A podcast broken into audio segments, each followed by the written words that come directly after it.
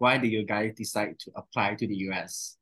I think the short answer will be I'm done with UK education, just like Melwin. the most interesting things throughout the whole application journey will be probably reading like my friends' essays, get to know them, you know, like Oh, from another side. Yeah. But I guess Shu Xin will have more interesting story to share for her Stanford interview. Okay, for like my Stanford application, I really communicated like two things clearly. Like I was really interested in STEM, like healthcare, and also um, solving the spread of infectious diseases around like the world, and also education inequalities. When people ask you why you ask, you need to be able to answer the question. I guess that's the only way the admission officer can tell because like what we all know, like the admission rate is incredibly low. you had the experience to turn your experiences. What am I saying? Okay. Like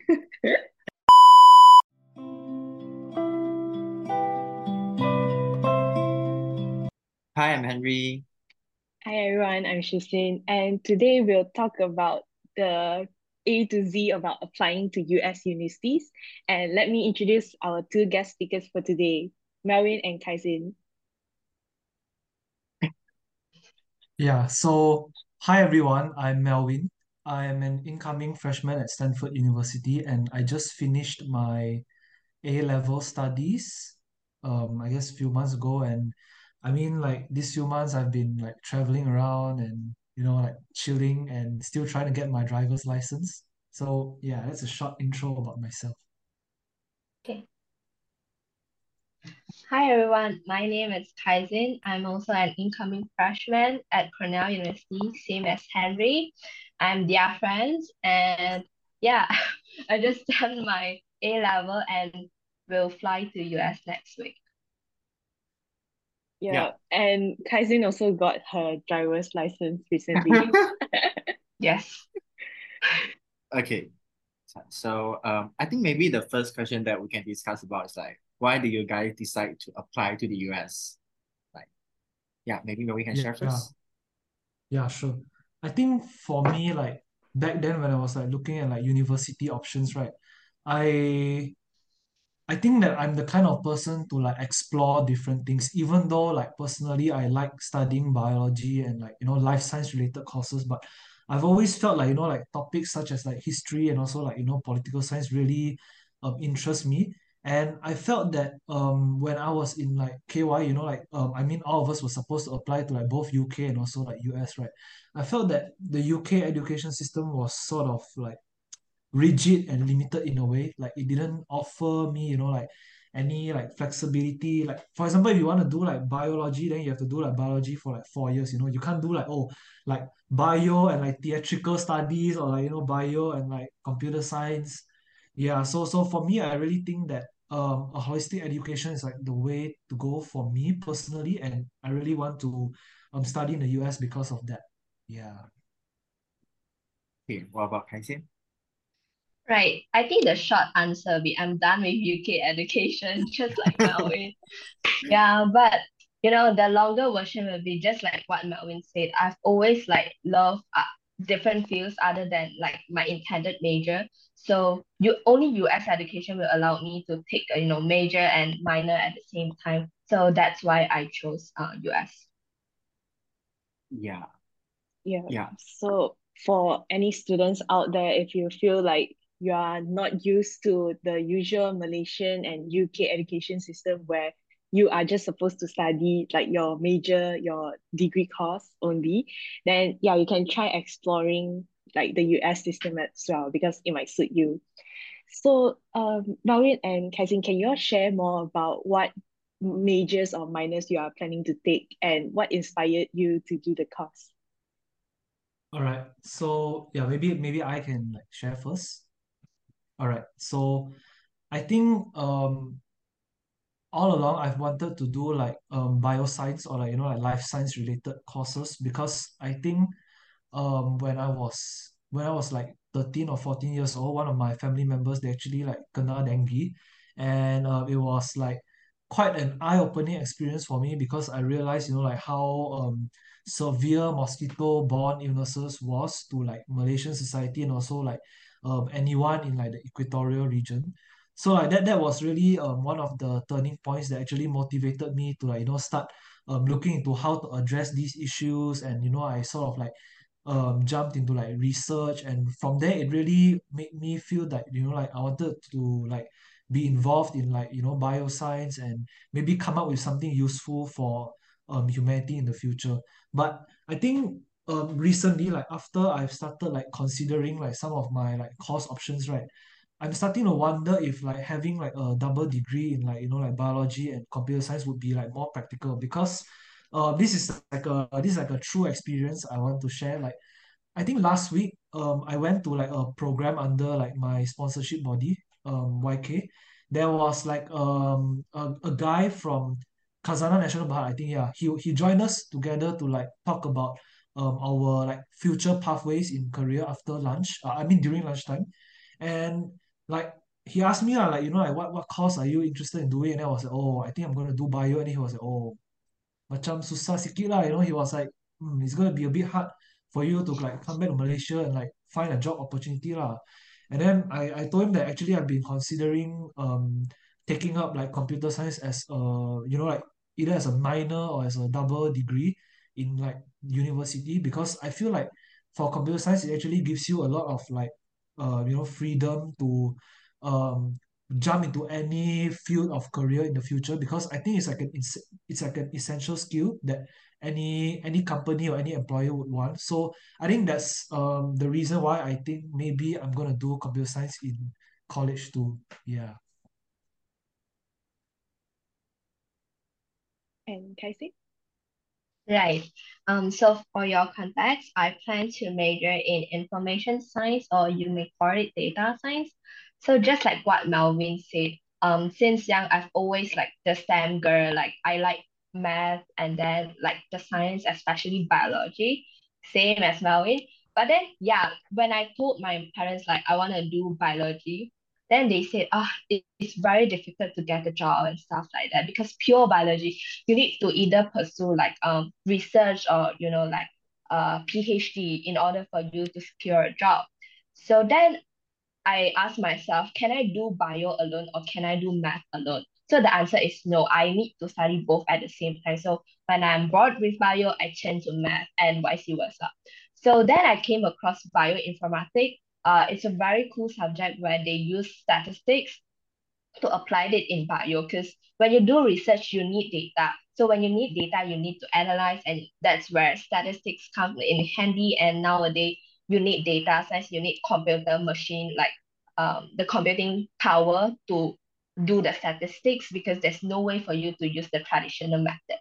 Yeah. So then I came across um data science and I think that's the perfect combo for me, a blend of both, like do mathematics and apply the statistics part in different fields. Just like one day, what if I'm interested in fashion? I can still use my statistics skill, my data science skill to apply it in that sector. And if I really, really like like bio, just like how um when I was young did, so then I can still apply that knowledge into the bio field. So that's the main reason why I choose data science. It gives me the flexibility to change later and decide what to do next. Yeah, thank you so much for sharing, Marion and Khai Xin. Really great to hear like you all have a clear idea of what you want to do since you were like maybe in secondary school days, right? And yeah, I'm sure like it'll work great because you all are pursuing interdisciplinary fields, which is what the US can offer. Yes. Mm, yeah, so uh, maybe I can add on a little bit about the experience that I got from the same uh, sponsorship uh, activity that like we joined before that. So uh during the same session as well, like the like the sharing session by our sponsors. And then there's a few of my friends that during that event, like they are all doing like pure bio or like pure life sciences subjects. So they actually asked for like people's advice whether uh is there any prospect in uh, the future in Malaysia. So they actually recommended them to like maybe integrate with something else, like especially tech, especially like statistics and then like computer science is kind of like stuff which is more versatile and then like more flexible. So um, if you guys are really like this kind of like interdisciplinary things and then I like to mix different stuff together and like to explore more field, I believe that US education is the right way for you. Yeah. So uh since you guys already like share a lot of like passions towards that subject, do you mind like sharing what kind of projects or what kind of experiences that you have uh, actually undertake throughout your whole application process or like during your uh, early school years? Yeah. So maybe you can share first. Yeah, I, I think um one of the things that I really highlighted a lot lah, like you know, I really emphasized a lot in my application was my uh, research project that I did in high school because um I felt that it actually was one of like the big turning points in my life. I I I was like really passionate to like solve that issue. I wouldn't say like that was one of like the the the biggest reasons why I got into like the US, but I would say that it's part of like like my story and also like my identity that actually like brought me to where I am today. So yeah, yeah, and I think like maybe I can just like share a little bit about like what I did in the project. So like as I mentioned like previously, like I said my family member like got dengue, right? So um I think um from there I actually started like looking into the problem of like how mosquitoes spread diseases uh, among us and from there I started looking into what are the current solutions. And I think from what I found there, like um humans we like to use a lot of like synthetic chemicals to like kill all these like pests and all that. And it's actually causing a bigger harm on the environment and it's also really expensive. So at that time I started looking at um any like natural ways to like solve this problem and I did like a laboratory experiment to like extract a chemical from natural plant sources to like kill the mosquito larvae. So yeah that that's what I'm super passionate about. But in the in like university I think I'm gonna definitely look more into like this um field like epidemiology but also at the same time got, I'm gonna look at um the more general fields of biology and also definitely computer science. Yeah. So um thanks Melwin. And then Kylie, do you want to share any projects things? Yeah, sure. So um, I only know I'm gonna do data science after SPM. So because we are um the last year to have uh KBSM syllabus, so we Yeah. don't really learn um coding when we are in um secondary school or primary school. So I actually took some time to pick up some of the basic um coding skill. So and I don't really have a lot of time to do um data science project. So what I include in my application was actually my first the my very first data science project, which um was a fake news detector using um multinomial naive Bayes, like a statistics model. Yeah. Yeah. So yeah, I just basically uh told them, you know, how how I was um passionate about this project because of the pandemic. A lot of misinformation um took place in that time. And then and then I did the fake news detector and how I implemented in my parents' daily life and stuff like that. Mm. Yeah, nice one. I'm sure like we are all having this kind of like experiences that help us to delve deeper and then to determine that is the really ultimate goal that we want to actually venture into. Yeah. Yeah. So I I think like they are just being humble here because we, we know them like uh, in real life. And like I, I think like everyone is just so interested in many fields. Like uh they also do music and sports Yeah. like other stuff. So uh if you are looking to like explore what your passion really is you don't really have to like limit yourself to one academic field and just try exploring different things and finding out which one really suits you all right. So um, let's talk a bit about the application process to US universities. So I think like we are more familiar with the Malaysian system where you have this UPU system and then you apply to different unis, right? So in the US, then they have uh, this common app system or coalition application. So you can choose which one, but common app is usually uh, more commonly used. And also there's the UC system if you are applying to public schools in California. So um, can you all tell a bit about like your whole application process? Like when did you start and how's the process for you? So Melwin? Yeah, sure. I think for me, um, the application process started quite early, to be honest. Yeah, okay. I mean like okay, it was like an on and off thing, like like it wasn't like a, a consistent um thing that I that I worked on, but I would say that I actually started like looking into the possibility of like studying in the US at the end of like Form 4, like during the the holidays. So like like it's like it's quite an interesting story lah. So like um my my friend and I um we were actually at the library during the holidays because we wanted to like study for like physics. Yeah, and then um actually from there, I don't know why it was like so random, but um we ended up like looking into like um studying in the US and all that because um I shared to him a little bit about like my experience when I went for a competition in the US. So like I got to hear about like all these like different like um universities, these different like top institutions and like how all the participants there at the competition were like, oh, they already got like an offer or like they were waiting to go there or they were like still in the process of applying. Like that that was like the very first exposure I had to like um American universities.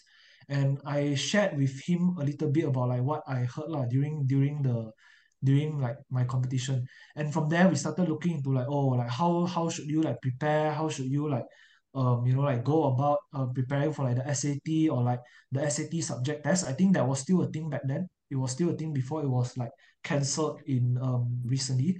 And um after that we started like writing like a rough like draft lah of like what we wanted to put in our personal statement. But but um after that I think the momentum kind of like um fell away because we had to prepare for the SPM. So like I think like I left it uh, I left like my US application or what whatever I planned untouched for like almost like one and a half year until I was in like sem three in like KY.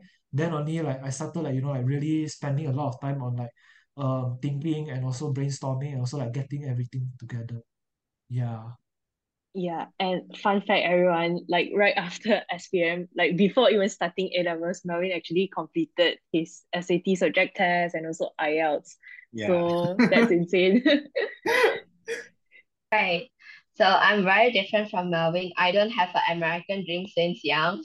I only knew I will apply to US um when I went to KY. So in SEM one and SEM two, I guess what I did was purely, you know, like went to Shu Xin's place uh, at night and then we chat about it, we dreamed about it, and then we watched uh, lots of YouTube uh, vlogs together, like uh, study with me or like a day in blah blah blah school. Yeah, that's where like, you know, our love for US uh, education begins to, you know, pull out and then we are very Yeah. certain that we want to go to US for education.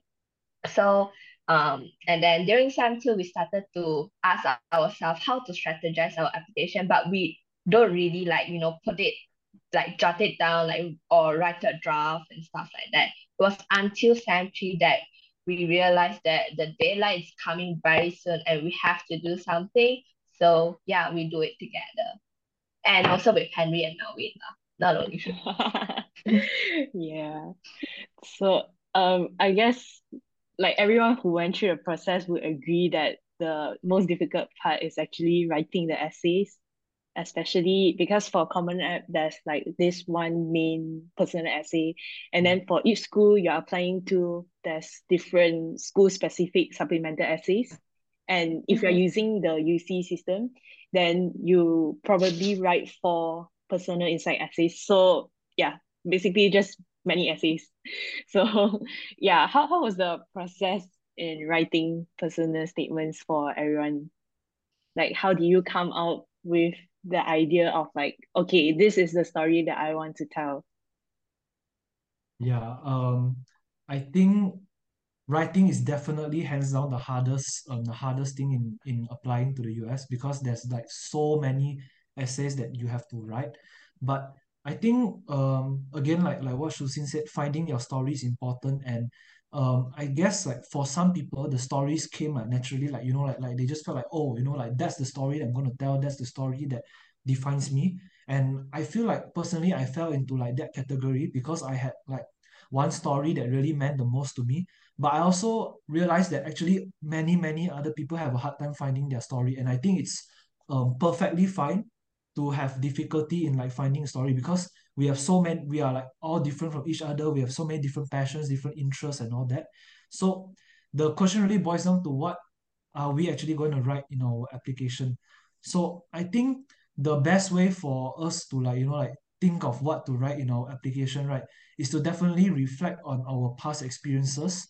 Like you know like you can like have a, a piece of paper where you like write down what are some of the activities that you did what was some of the most like interesting things that you have ever seen in your life during like when you were doing extracurricular activities? Uh, what were some of like the challenges you faced? And actually like what did you learn from all those experiences? I think it's really important for you to have like a, a brainstorming sheet like a piece of paper where you just like write down anything anything any idea at all that you have. And you know like you just jot down all those like different different points you know different different ideas. And from there only you start like narrowing down into like what um you actually want to write and what do you think actually matters to you? So like like that's one thing that I feel is really useful when you're brainstorming for ideas. And I think like the other way is like usually when we are starting to write our essay right we actually struggle a lot to come up with like the introduction. We're like oh how am I going to start this? How am I going to like come up with like the perfect introduction to like you know wow everyone and then get the reader to like keep um scrolling down through your essay. So I think like that's the that's the the that's the mentality that we need to change. So like we don't need to worry about the beginning and the end straight away but I think what we can do is that we can focus on like the content. So like when when I mention the content right it doesn't mean that oh like even the sentences have to be like flower flowery and all that. It has to be like bombastic and all that. I think most importantly is that we focus on like drafting out the points of our essay first. Like what are we going to cover in our essay? Focus on the content focus on the meat and then um, I think another good strategy is that you can actually like do the telling first like you can just like state what is obvious first what is what are the things that you're going to tell in your essay and then um after that once you're done with like the whole like rough draft of your essay then only you focus on how to show that story yeah Okay, really good advice from Melwin. Yeah, what about Khai Xin? How's the process for you? Yeah, I totally agree with what Melwin said. Like for me, the most like challenging part is definitely to ask yourself what do you want to write for your common essay because it's a 650 words essay. That's the most important essays for you. So I'm pretty sure everyone has a lot of stories to tell, but what like you can only choose one. So what will the story be? So that's the very like the most difficult question that I faced um during my application. So what I did was actually I spent quite a you know like sometimes with myself asking myself and do a lot of reflection and I mean like deep uh reflection as in like you know what do you want to let people know or what do you want your whole application shows uh tell about you as a person yeah Mm. and another way for you to decide like what to write uh for your stories will probably be talking to lots of people. It can be like uh your close friends or like your family members, but it can also be strangers, just like random strangers. And you ask yourself, uh, what do you want to share with them and what topic uh you can share and you can talk for a long hours that you are very, very passionate to share with them. Yeah. So that's how I decide what to write. And then again, after you decide, you have to write it down and you have to let people proofread it. Because as what Melwin said, it's kind of impossible for us to have the very first draft to be perfect. So we definitely have to keep editing and keep uh letting people to proofread because sometimes like you feel like you want to tell something from the essay, but it doesn't really show. So you need to let people read and ask people, so what can you understand from my essay and what can you tell? So that's the way I did for my essays. Yeah, but definitely you have to start early so that you have ample of time to do all these things. All right, thanks for sharing. And I'm so glad that we all just survived the whole process. And yeah, now you all are um going off to the US soon. So, um, do you all face any particular challenges or difficulties throughout the process where you feel like, oh, maybe I'm just not gonna apply anymore. I'm done with this. Are there any moments like this? Yeah, um, I think for me, and I think it's definitely true for like all of us, is definitely the time limit. So like um we had Mm. um like quite a limited time to like apply to like quite a few institutions. And also at the same time we had to juggle our academics along with our extracurricular commitments during um the process. So like yeah, I remember like back in sem three it was like such a it was such a tough time, you know, it was like a it was like a daily struggle against time, you know, like like at the same time you need to make sure that um like your E_C_As like you you you manage it well because I think like certainly like quite um it's quite a common um trend for people to like just like dump their current commitments during like um application season and you know like just fully work on their academics and also their um application but I've still felt that like it was really important to like be involved in extracurriculars at that time you know like because like I remember like the juniors just came in and then like they they were like just like they were unsure of like which clubs to join and then they were like exploring and then like like we were just there to like help them and get them started on like their journey right? So I, I think that that's something um that um we should keep up with. But also at the same time academics I, I remember like because the US they also look at like our semester exams and all that. So um it was really struggle it was a really big struggle for us to like keep up with academics too during that time. And um I would say that um the there, there were like certain like challenges. Like for example actually at first I wanted to apply to Princeton I think and then they had the writing requirement where you had to submit an essay like a written piece of work from your class. And I remember that that time my IELTS teacher he already like um went back to Brazil so um I couldn't like I mean obviously I could have found other methods but I felt that um it was um quite a bit of like a limitation. So I just didn't want to like continue with my application for Princeton. And yeah I, I think that that is some of the challenges and difficulties that I faced. Yeah. What about Khai Xin? Right. For me, I think the most uh challenging part will be definitely um try to avoid from burning out. Because it's a long journey. It's not only until sem three, it's also sem four where you have to get yourself prepared for A level examination and also the interview. And then after sem four, you then you'll be panicked for like, you know, your visa application and then like um everything, literally everything, and then you proceed with oh what class should I take uh during my freshman? And then you have to plan for your you know sophomore junior senior year. So it's a definitely a long journey. So definitely um I guess the most important thing you need to do is to prevent yourself from burning out and keep your momentum going up. Because you can't like start with a peak and then decreases along the time.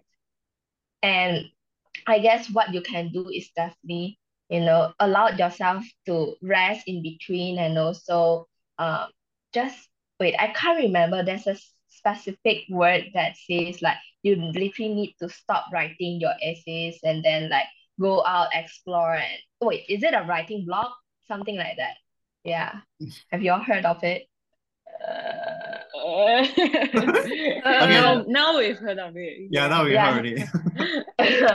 yeah, something like that. So definitely, uh, yeah, allow yourself to rest and know your limit lah. Don't always like push yourself, and then eventually you experience burnout and that's the worst thing, right? You will face because everything afterwards will be affected. Yeah. Yeah, so just a reminder to everyone going through the process as well.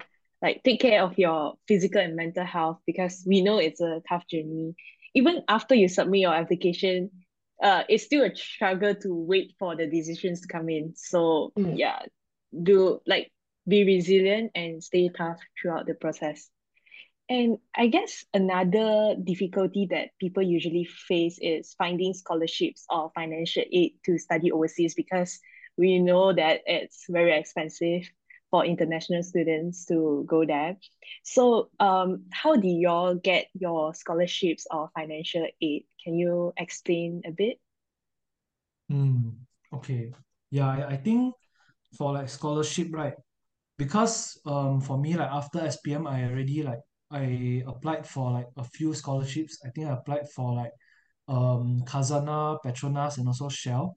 And then like I got into like Khazanah. So like um basically their the scholarship that Khazanah is offering is that they are going to send you to like KYUM, like uh, College Yayasan UEM, to do A levels for like two years, and then after that, um, if like you meet all the grade requirements and then you got into like the universities under their approved list, they will also sponsor you to study abroad in their list of institutions.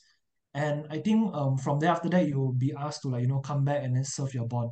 So for me, I actually got my scholarship um, through Khazanah. But I think there's also like, if, if you're particularly interested in studying in the US, there are also like quite a few institutions that offer um, financial aid. So yeah, I mean, I'm not really well versed in that, but there's definitely options for you to um, apply to the US and also get the financial aid from the university itself. Yep. Okay, yeah, my turn. Right. Uh, I guess for Malaysian, the m- most straightforward path will probably be after SPM, you apply for a two-tier scholarship, meaning they will sponsor your um pre-U education and also your degree.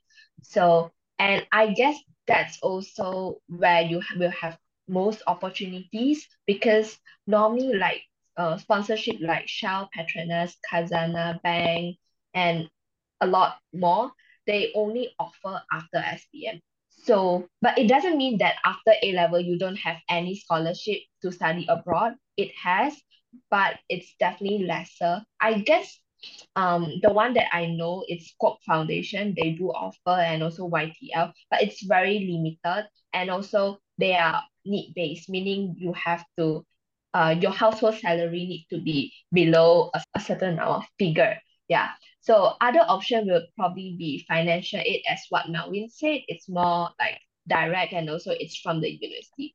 But you have to be mindful that if it's a financial aid, it can be need blind or need aware. Yeah, that's also like another problem or another concern you might have. Yeah, Yeah. so just to explain, need blind means like when you apply to that uni, the admissions officer won't know that you are actually asking for financial aid. So it won't affect your decision. But need aware means they are aware that you are fi- you are looking for financial aid and they might take this into consideration when uh like thinking whether or not to offer you a place at their university because they have to be aware of how much financial aid they are giving out each year. Do they have enough money? Yeah. So do your research well if you're looking into that. All right. So um just now I think it was a bit like sad and negative where we talk about like some of the struggles we went through. So let's talk a bit about like some of the fun and interesting stuff that you're uh, actually experienced throughout the application process. Um, good question. Um, I'm not sure if what I'm gonna say is like positive. in one of my interviews with um an interviewer. So yeah, my, my interviewer for that particular university, um, he wasn't Malaysian. He was from another country, but uh, he's definitely had a lot of experience traveling around the world and like you know staying in like um you know like um the big the Big Apple in New York City and all that. And then uh, when we were like um going through the interview process, like uh, we we talked a little bit about like the culture in Malaysia and also like the US. And I think um, one of the more interesting things that he mentioned that I was really shocked was that he said that um, Malaysia or actually like KL in particular, like Kuala Lumpur, actually had no culture. That was the that was the Mhm. most shocking thing that I ever heard from him. He was like, oh, there was like no culture is kind of like monotonous, the pace is slow, you know, it's more suitable for retired people. And then he was like, oh, um, you know, like KL is nothing compared to New York City. And then I was like, bro, what? Yeah, yeah, yeah. So that was definitely one of the the interesting things that I faced in the university applications process. Yeah. I guess for me, the most interesting things throughout the whole application journey will be probably reading like my friends' essays, get to know them, you know, like Oh. from another side. Like you wouldn't know them like through, you wouldn't know like the stories behind them until you read their essays. It's a very reflective essays and it really tells like other sides of your friend. Yeah. And that's also where um our friendships grow deeper and also we form a very strong support system. Yeah. That's the most interesting experience I have and the most grateful experience I have. Yeah. Oh, yeah, that's so sweet. Yeah, I totally agree. I just uh, recall back like we are just like very randomly just like you know uh text each other and then say hey well, we can just have like a review session and then I would just like review the whole day. And then I think that is a time that our friendship actually flourished. And then like until right now we are still like talking to each other and recalling back to the memory right? Yeah. So I guess like just now we talk about like his fun experience about interview. So maybe we can talk about like your interview experiences with US universities because for information um interview is one of the component, I, I would say that one of the important elements throughout your whole application process, especially for US uh, universities application. So uh, maybe Melwin, you can share a little bit about your interview process first. Yeah, sure. So um, I think just now I mentioned one of my interviews, and then I can share about like the the other few interviews that I had the chance to like um join. So I think for um, I'll start with like my Stanford interview. I think it was really um, I think it was really good in a way. I know that um, other people like maybe like Khai Xin or Shu Xin had a bit more negative experience with the interview. But yeah, for, for me, the Stanford interview was like really good. Um, the interviewer, he was a guy from um, Penang also. Um, he was working as a consultant, but he actually started um, his major at Stanford in like electrical engineering. And then um he really he asked me a lot about like what I did with my like um extracurricular interest, like what I did with my like project. And then he was like, oh like like how did you start the project? And I think at some point it started becoming um a little bit like technical. Like he was like asking me like, oh like, how would you like commercialize this product or like how do you think this project uh this product can be implemented for like you know like underprivileged um, communities and all that. And after that, he just like talked to me about a few like fun stuff that he did at Stanford. So he was like sharing like, oh, he had like a vegetarian. He was a vegetarian, and then he had like um vegetarian meals there. He cooked like um curry for his like friends to eat, and and he even went to like Germany for like a study abroad program in engineering. So like yeah, that, that was some of the fun things. And I think for my other interviews like um the MIT interview. I think the MIT interview was also really um interesting. It was really fun too, because um the interviewer that interviewed me, he was um somehow from like the same high school as me. So like yeah, we sort of like instantly clicked, and then like uh, we talked a lot about um what um I think are the problems faced in like STEM education, um particularly for like um like my experiences in the high school and like what I felt could have been improved and he also asked me a lot of like quite like technical questions. It's not too deep, but it's actually asking um, about like how much I understand about like the research that I did back in high school and um how am I going to like you know take it a step further? Am I gonna like patent it? Am I gonna commercialize it? And like yeah, it, it was a really chill like um session. And then he also gave me some advice. He was like, oh, it doesn't matter if you get I yeah, I think this was the most important takeaway that I got from his interview that he he gave advice to me. He was like, he was like, it doesn't matter which university you get into. He was like, oh, you, you may not get MIT, you may get MIT, but at the end of the day, getting into like these universities and going to them, each of them has their own like pros and cons. Each of them has their own drawbacks. But it's really up to us to make the most of the environment that we are in to like bring ourselves to a higher level. So like like that was the mentality that um I felt was really good lah from what he what he gave me. Yeah. Nice. Right. I guess my interviews, I had two interviews with Stanford and Princeton. So my interviews are quite um common lah. So nothing very interesting. But um my Princeton interview can like I would say it was quite technical because I didn't get to introduce myself and the very first question she asked me was like, what do you want to study in Princeton? And then follow up with also what book have you read? Uh, what projects have you did have you done?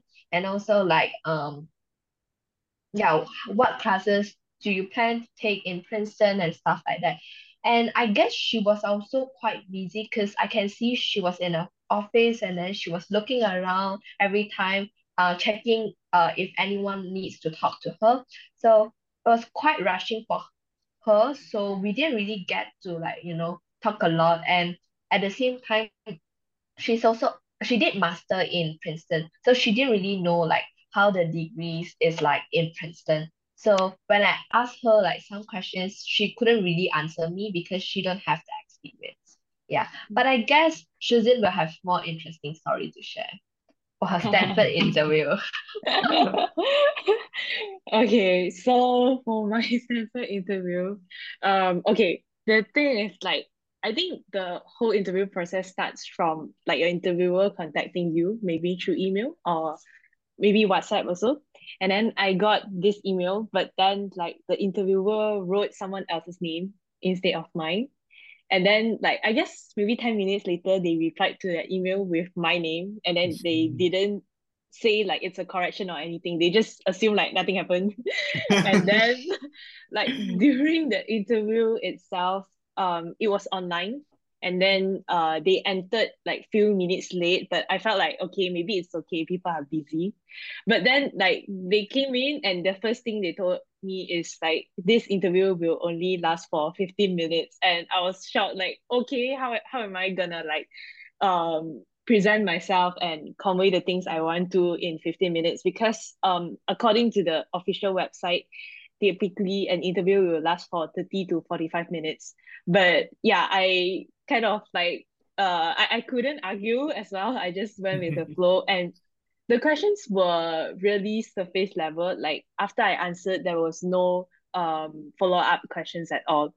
So yeah, and also like uh I asked a few other friends who had the same interviewer as me and they all faced the same situation, like only 15 minutes and it was quite a rush and no deep conversations at all. So I think like uh we can see that there are many different interviewing styles here. Like I think Melwin met some really chill ones who would talk to you about the culture in New York City, in KL.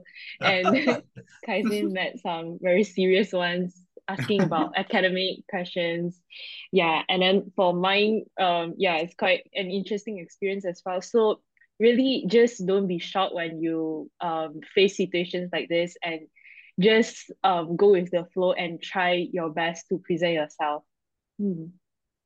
Yeah. All right. So I think we've covered the entire application process from starting your common app to writing essays, getting friends to review essays, and at the end, getting an interview. So looking back at the whole process, um, is there anything that you would do differently if you could turn back time? Yeah, I think for me, I would say is definitely start earlier. Okay, I, I don't mean starting in form three or, or anything like that. But yeah, but what I mean by starting earlier is that maybe once you get started, it should be more of like a consistent effort, you know, like I I, I would have like Mm. um, you know, like at least spend like maybe like two hours a week from like, you know, like the beginning of the year for application season to like, you know, brainstorm ideas and all that. I think that would have definitely um helped a lot in like, you know, like um producing like the best application that you can to submit to the universities. And I would say that um, one thing that I oh wait, okay, this is not already one thing, this like two things, but I'll just I'll just mention it. Yeah, so I think um for me, I wouldn't have if I could have done things differently, I wouldn't have changed my application strategy for regular decision. So like for the regular decision, because um I got into like Stanford for like early action, and for my regular decision, um I decided to like um suddenly apply to like many many other universities. So at first my list of universities were like quite few. It was around five or six. Yeah, five or six, I think. And um once um I like once I got into like Stanford, I I felt that you know like maybe I could be a bit more ambitious and like you know like just try applying to like every um like list uh, uh, every university in the list offered by like my sponsorship body and I actually like did that but I think that sort of like spreaded me out a little bit too thin and um it didn't really like work but I mean I still got into like um like Columbia for like regular decisions so um it kind of worked but for the others it didn't really work because I think I spread myself too thin yeah Yeah. For me, um, also two things. One is to start early. Yeah. I feel like um in December it was quite rush for me to write all the supplements in about two weeks time.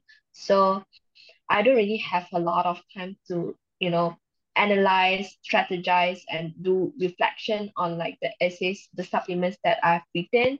Yeah. And the second thing is it's definitely fine and good for you to get people proofread and also like get some help um to edit if let's say you are not comfortable with, you know, your language and stuff.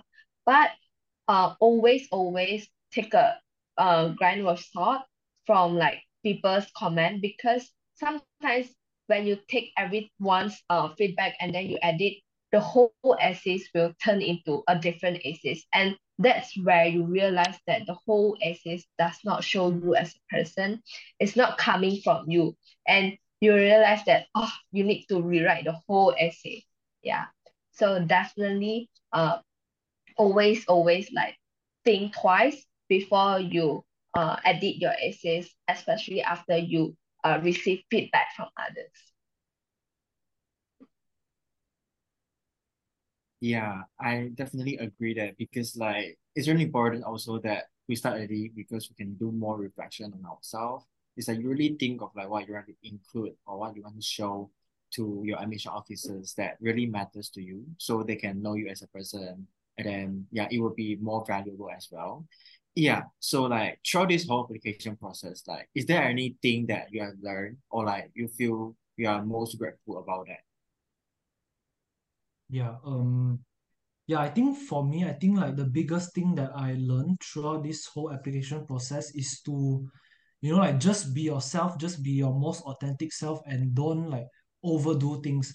I think um okay, I'm not an admissions expert, but I think I felt that after looking back at my Harvard application, I felt that it wasn't really representative of like my personality. I felt like I was like trying to portray like the best version of like myself, but not the most authentic version of myself. Like I tried to write about like everything that I've like done previously. I think I've never mentioned to you all before that I like did poetry or like something in high school before, right? So yeah. So like like yeah.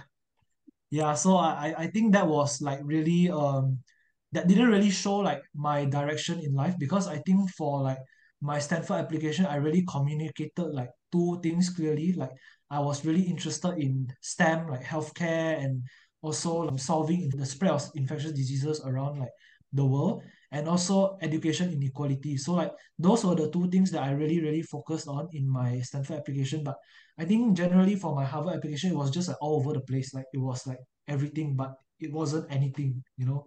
Yeah. Right. For me, I'm most grateful of yeah, the whole experience lah. Like I wouldn't have the chance of, you know, turning all my experience into beautiful pieces of essays. Like no one would do it unless you have to do it, right? So I'm very grateful that um, you know, this whole application kind of forced me to do this because it really, really like allows you to do a lot of reflection and throughout the whole process, you will learn yourself better and you will uh, understand what you want in the future better. Hmm. Yeah. But I guess like that's always a silver lining because like what Marvin said, maybe he didn't get to convey his true self through application to one of the schools, but yeah, he still got like many other amazing schools. And I, I think like this is some experience that we'll only learn when we go through it. And also like what Khai Xin said, you had the experience to turn your experiences. What am I saying? Okay. like,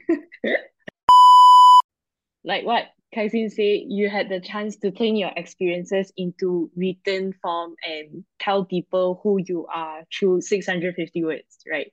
So I think we are all grateful for this opportunity at the end of the day, even though it was tiring and there were moments that we wanted to give up.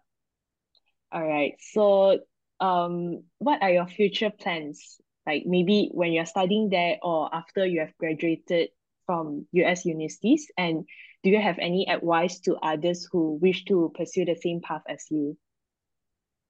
Okay, yeah. For me, my future plans would be uh, when I'm in the US, I'm probably gonna like travel a lot because I think obviously that's gonna be like the only chance or like the the very few chances that I would have to like you know like go around the world and like you know see um what the world has to offer. So I'm definitely going to be planning my winter and summer breaks wisely so that I get to spend time like you know like with my friends and all, and then I get to like um focus on internships too.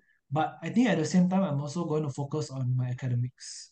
Yeah, and upon like returning to Malaysia, I think I'm definitely going to come back to Malaysia to serve my bond, obviously. And at the same time, I'm also going to think of like um, opportunities for applying to like postgraduate scholarships. But that's all in like the future lah. So like, yeah, live in the moment for me. And I think um the advice that I would have for others is that um just being your most authentic self is already enough and do what you love to do. Um focus on your passions. You I think um I would rather do something that I like that is not as rewarding compared to something that is very, very rewarding, but it's something that I absolutely hate. I think it's just going to bring a toll to our mental health in the long run if you do something that you don't like, even though if the payout is like very big. So yeah, being passionate and also being authentic will bring you far in life.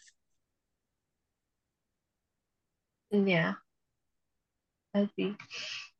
Right. So for me, um, while I'm in the US, oh, about the same as Melwin, like I plan to travel a lot because I truly believe that by traveling, you will get to see the world, and that's when you widen your horizon. Like you will see how people do things in a different way. And I guess that's very important.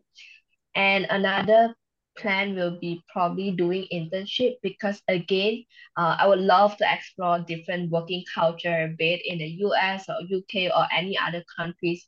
Um, probably study abroad if I have the opportunity. I guess it's very hard for me to tell you what I will be doing in the coming years because um I would say I'm always open for challenges and also opportunities. So I want myself to be flexible but at the same time I have a rough plan. Like I need to graduate uh, by 2027 and um upon graduation I have to you know return to Malaysia and serve my bond with Shell Malaysia. That's a plan that I have but other than that um I'm open for any opportunities. And for the students uh I guess I totally agree with what Melwin said. You have to be passionate. You have to have a reason. Like when people ask you why you ask, you need to be able to answer the question, right? And it has to come from the bottom of your heart. And I guess that's the only way the admission officer can tell because like what we all know, like the admission rate is incredibly low. So among all the, you know, uh, competition pool, what makes you stand out? You have to know why, right? And it's kind of impossible for you to, you know, uh, get admitted without, you know, having the passion, without wanting to go to US badly. Yeah. Right. That's all from me.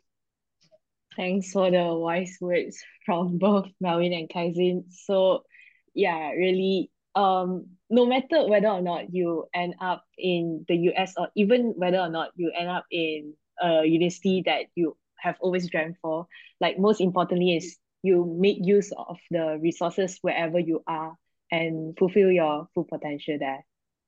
All right, so that's it for this episode. Thanks, everyone.